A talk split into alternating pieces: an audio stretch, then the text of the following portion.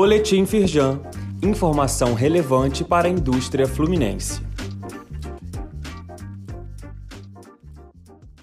Edição de terça-feira, 8 de novembro. Presidente da Firjan recebe senador eleito para tratar sobre o mercado de gás natural.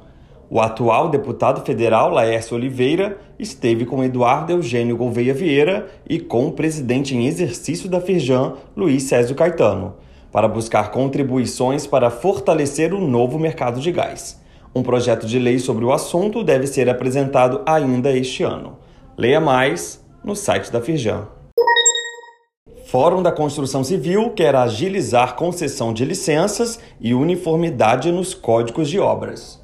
O encontro realizado na sede da Firjan reuniu empresários que discutiram sobre uma série de ações visando fomentar toda a cadeia produtiva do setor. Marcelo Caiuca, vice-presidente da Firjan e presidente do Fórum, e Cláudio Hermolin, presidente do Sinduscom Rio, estavam entre os presentes. Leia mais no site da Firjan. Importância da tecnologia nuclear é destaque em abertura de seminário na Firjan.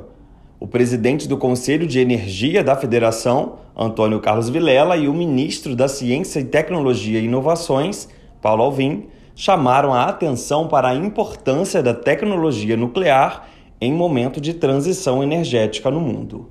Leia mais no site da Firjan. Saiba mais sobre essas e outras ações em nosso site www.firjan.com.br e acompanhe o perfil da Firjan nas redes sociais.